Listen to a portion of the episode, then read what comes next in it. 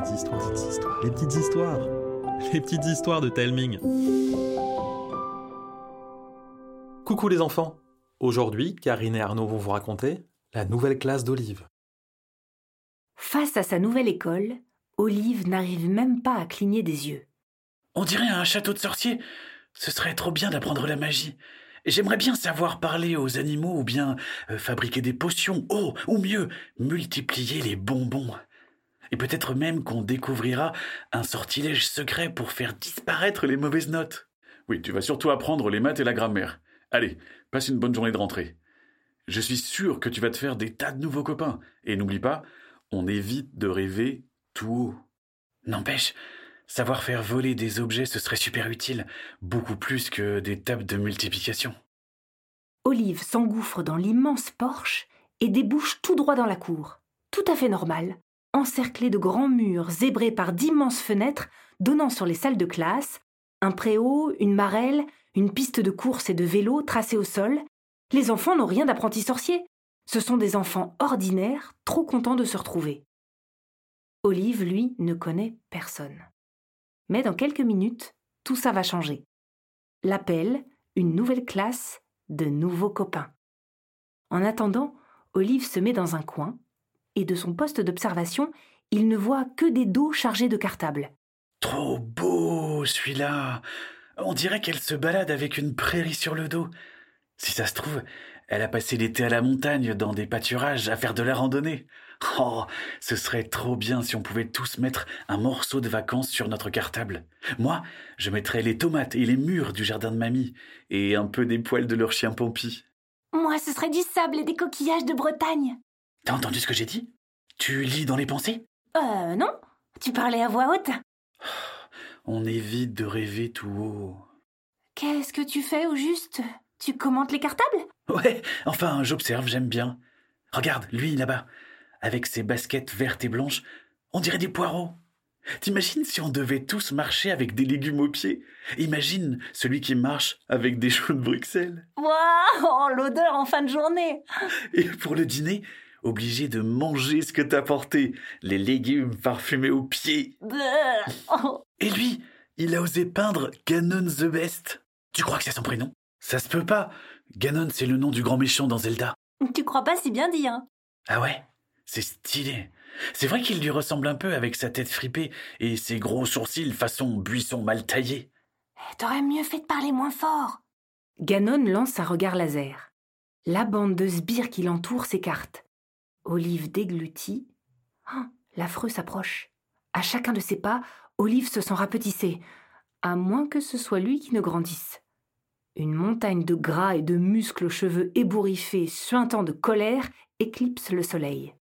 Alors, le rouquin, on rigole de Ganon? Oula, euh, non, non, euh, t'es un méchant. Jamais je me moquerai d'un méchant. Sauf que je t'ai vu me regarder et rigoler, grosse carotte. Euh, je disais juste que c'était stylé comme prénom. Surtout qu'avec ta carrure, tu as ce qu'il faut pour le porter. Moi, j'aurais l'air ridicule si je m'appelais comme ça. Le front de Ganon se plisse, son regard se voile, ses lèvres bougent sans produire de son. La brute est plongée dans une intense réflexion pour savoir si Olive lui a fait un compliment ou s'il s'est moqué de lui. Et le commentateur de cartable n'a aucune envie d'attendre la réponse. Il regarde autour de lui, tout le monde s'est écarté d'un pas. Deux pas plus loin, il voit un groupe s'éloigner avec une maîtresse à sa tête, et s'y faufile l'air de rien. Emporté par son envie de passer inaperçu, Olive rentre dans une salle de classe où il n'a rien à faire. Tout le monde a une place, sauf lui. Eh ben alors, t'es perdu? Comment tu t'appelles? Olive Pimpon. Olive, Olive. Tu n'es pas sur ma liste.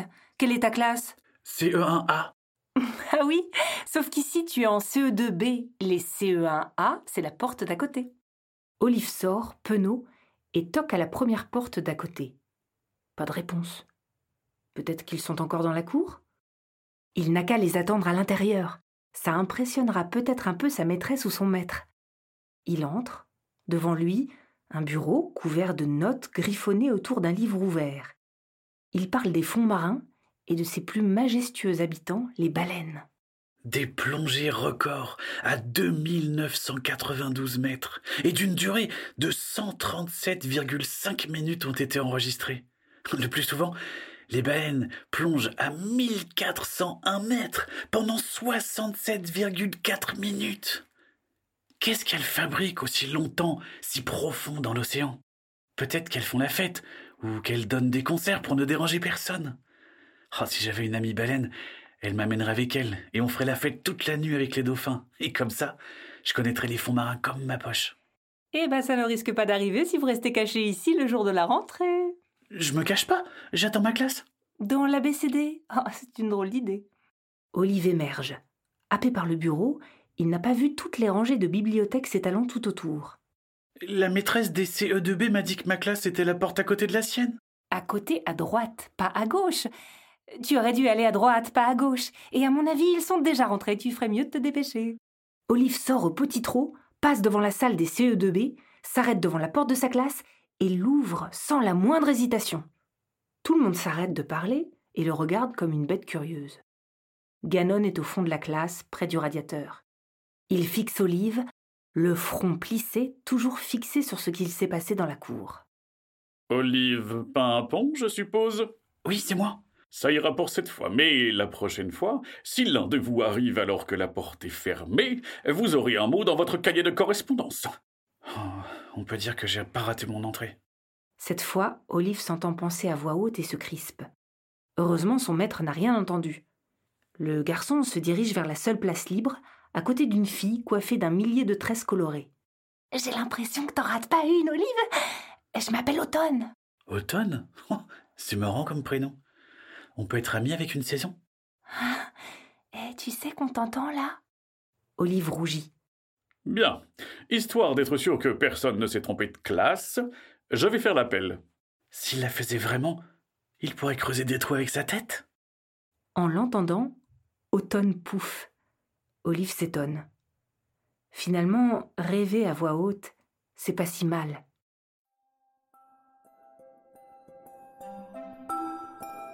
Voilà les enfants, j'espère que l'histoire vous a plu. N'oubliez pas de nous mettre plein d'étoiles sur votre application de podcast et de nous envoyer des messages sur les réseaux sociaux ou par mail. Ça nous donne plein de force pour la suite. N'hésitez pas non plus à parler des petites histoires à vos copines, à vos copains et pourquoi pas à votre maîtresse ou à votre maître pour occuper les temps calmes. Je vous embrasse et je vous dis à bientôt.